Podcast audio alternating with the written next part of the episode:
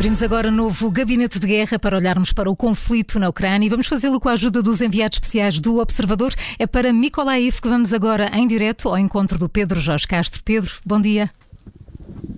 Bom dia, Maria João. Olá, Pedro, bom dia. Uh, estamos aqui, de facto. Bom dia. Sim, sim, avança. Ia perguntar-te que estavas. Sim, estamos em. Estamos sim. sim. Estamos em Mykolaiv, uh, uh, portanto, que aqui no sul da Ucrânia houve uma explosão aqui esta, esta madrugada, por volta das 6 da manhã. Uh, foi com bomba de fragmentação, portanto, aliás, foram duas que caíram aqui com cerca de 500 metros de diferença. em termos de, de danos pessoais, houve um ferido numa, Coxa, mas isto provoca uma grande destruição. As bombas de fragmentação são proibidas uh, pela Convenção de Genebra, uh, e, precisamente pelo grau de destruição que provocam, pela falta de precisão em relação a qualquer alvo. Portanto, são bombas que se desfazem em pequenos telhaços assim que atingem o solo e provocam grande destruição à volta. e, de facto, vê-se depois aqui as marcas das, das, das balas as marcas destes telhados em redor. tenho um carro completamente destruído uh, à minha frente. Sei que tiveram aqui os bombeiros uh, a apagar o incêndio também numa loja de móveis aqui perto. Que, que, Pedro, estamos com algumas dificuldades em eh, ouvir-te. No, no, nos apartamentos aqui nesta, nesta vizinhança. E cerca. Sim. Estás com alguns problemas de, de rede. Sim. Sim, e, e, uh, e, agora conseguem ouvir sim, melhor? Sim, parece que sim, que estabilizou, sim. situação de rede melhor, muito bem. Vamos tentar então. Uh, vou tentar não me afastar deste local onde me encontro. O, o, uh, aqui a cerca de 500 metros caiu outra, outra destas, destas, destas bombas, numa, mesmo em frente a uma paragem de autocarro. não, provocou, não provocou vítimas precisamente por causa da hora que caiu, portanto isto tem, tem um objetivo uh, intimidatório e também sem grande precisão em termos de, de alvos, não, não, se pode dizer que haja aqui qualquer espécie de, de, de alvo militar, pelo menos visível, uh, mas, mas uh, estamos aqui numa zona que é, portanto fica mesmo colada a, a, a Kherson, portanto, que é também aqui no sul, no sul da Ucrânia, que é a primeira cidade e o primeiro, o primeiro distrito completamente ocupado pelo, pelos russos, portanto esta é uma das, das batalha, das frentes de batalha mais importantes, porque uh, temos aqui a cerca de 20 km da linha da frente. Se uh, os russos conseguirem avançar uh, e, e, e, derrubar esta resistência ucraniana, tem um caminho livre praticamente até chegar a Odessa, que fica aqui a cerca de duas horas de caminho, e impedem qualquer ligação do, do, dos ucranianos ao mar. Portanto, hum. acabam por controlar completamente o sul da Ucrânia, depois até, até à Moldávia. Portanto, esta é uma das batalhas mais importantes as posições estão estáveis, uh, aqui vai, vai havendo um, um controle e uma, e uma libertação e ocupação de aldeias sucessivamente, mas uh, sempre aqui na fronteira, respeitando esta fronteira entre os distritos de Mykolaiv e, e, de Kherson, ou seja, os ucranianos também não conseguem avançar uh, para recuperar Kherson, que, que, que, é a maior cidade ocupada pelos russos, por falta de armamento, dizem que estão à espera ainda que chegue armamento dos, dos, dos, Estados Unidos e de outros países europeus para conseguirem ter condições para, para, para fazer uh, esse avanço.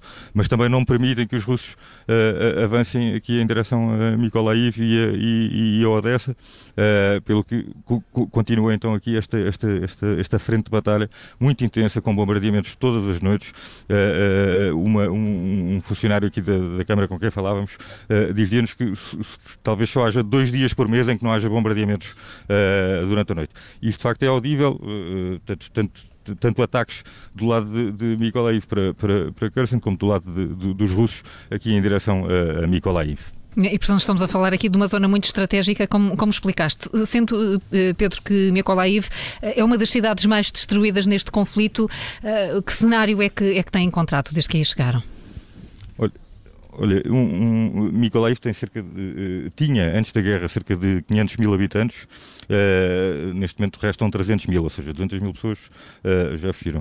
Uh, Refugiaram-se, foram procurar outros, outros locais mais seguros, porque aqui de facto há um, há um além deste, destes bombardeamentos constantes e, e completamente aleatórios, e portanto que, com, com, com, grande risco para as pessoas que aqui vivem, no centro da cidade, desde, desde o início do, do, do, do, da guerra morreram 950 pessoas aqui em Mykolaiv, portanto é um, é um número bastante impressionante, mesmo até tendo em conta a totalidade do, do, país, a proporção na totalidade do país. Uh, uh, o, portanto, além disso, de facto, há, esta, há este perigo uh, permanente de nunca se saber quando é que há um avanço, quando é que pode haver um avanço russos em direção a Mykolaiv, o que obviamente teria, teria outro tipo de consequências. As pessoas não querem viver sob a ocupação russa, mas também não se querem ir embora, querem resistir aqui. A destruição começa desde logo pelo edifício da administração regional, portanto, o edifício do, da representação do governo aqui em Mykolaiv, que é, se calhar, está ainda mais destruído do que aquele edifício que vimos em Kharkiv, Uh, uh, sendo que o ataque foi, foi, teve características muito semelhantes. Foi à mesma hora, 8 e meia da manhã, uh, portanto, quando, quando a maioria, a maioria das pessoas está, está, está, a chegar ao trabalho. Portanto, foi, foi em, no, no, fim de março, 29 de março, que, foi, que, que ocorreu este ataque. e este, a destruição é impressionante porque é aquele edifício, quem, quem já viu alguma fotografia recordar-se-á, mas quem não viu vou tentar descrever. É um edifício de nove andares, bastante imponente, mas que tem um retângulo um retângulo gigante no meio, que ocupa seis andares, numa parte do edifício, que, foi completamente destruído, mantém-se apenas uma parte uh, do piso superior e, portanto, há um retângulo de céu no meio do edifício. Uh, o, que é, o que é, de facto, impressionante em termos de imponência da destruição que, foi, que foi aqui atingida. Neste ataque, que, que, com um míssil, que, o funcionário que nos acompanhou até a mostrar o, a destruição do edifício, diz que o, o míssil foi di direcionado especificamente ao quarto andar, uh, onde, fica, onde ficava o gabinete do, do administrador, portanto, do representante do governo aqui em Mykolaiv, uh, Vitaly Kim, uh, e provocou 36 mortos, portanto, morreram 36 pessoas neste ataque. Ele ia mostrando, olha, aqui estava um, um, um, um segurança, por exemplo, logo à entrada, não é? Que sobreviveu porque uh, veio, beber, veio beber um café neste momento, portanto, aqui a, a, a, uma parte que não ruiu e mesmo ao lado, não é? Tudo, tudo, tudo desabou, portanto. Uh, depois, mais em cima, não é? Uma, uma situação inversa, não é? Um, um, um guarda-costas que estava no corredor, como foi beber, uh, foi, foi, estava a beber um chá no corredor e, portanto, foi atingido e, e, morreu e estão lá as marcas de sangue ainda na parede.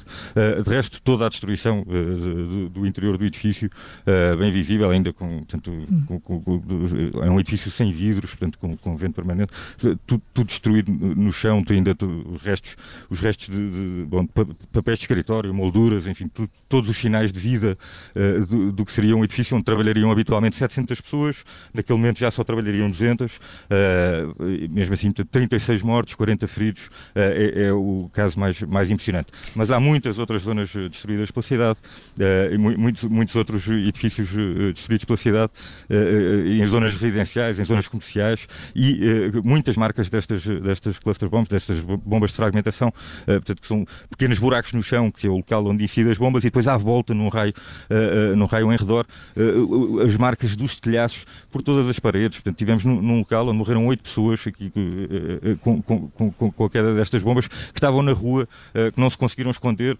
mesmo as pessoas que tentaram esconder-se atrás de prédios, foram, foram atingidas por os telhaços destas, destas bombas de fragmentação, portanto, num raio de 50 metros metros, uh, uh, subitamente a caírem várias destas bombas.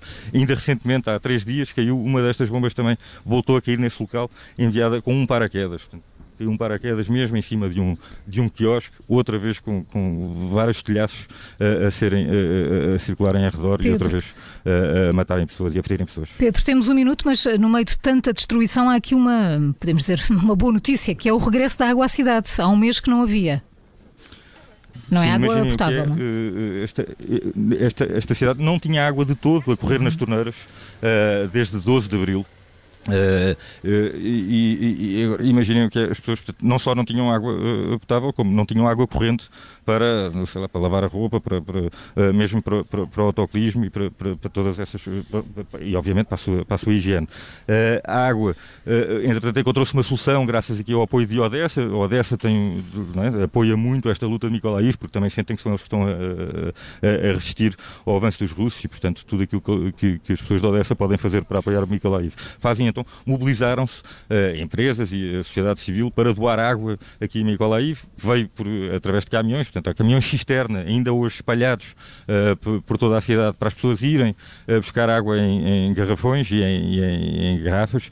e há, portanto, começa, já, voltou a haver água nas torneiras há dois, três dias e as, as pessoas não imaginam a reação das pessoas no meio desta, desta tragédia, desta guerra, deste, de, deste horror que, que, se vive aqui em permanência, a felicidade que as pessoas, com que as pessoas descrevem uh, o momento em que voltaram a ter água, em que puderam voltar a tomar um banho depois de estarem três semanas a fazer a sua higiene com, com toalhetes uh, ou, ou, com guardanapos e, portanto, uhum. sem, sem, sem, condições absolutamente nenhumas. Houve uma senhora que me disse mesmo, uh, uh, parecia um milagre, fiz uma festa. Uh, quando, quando voltei a ter água e quando voltei a poder tomar um duche. Dá para imaginar. Pedro Jorge Castro, um dos enviados especiais do Observador à Ucrânia, está em Mykolaiv com o fotojornalista João Porfírio. Pedro, continuação de bom trabalho, mantenham-se em segurança. Até amanhã.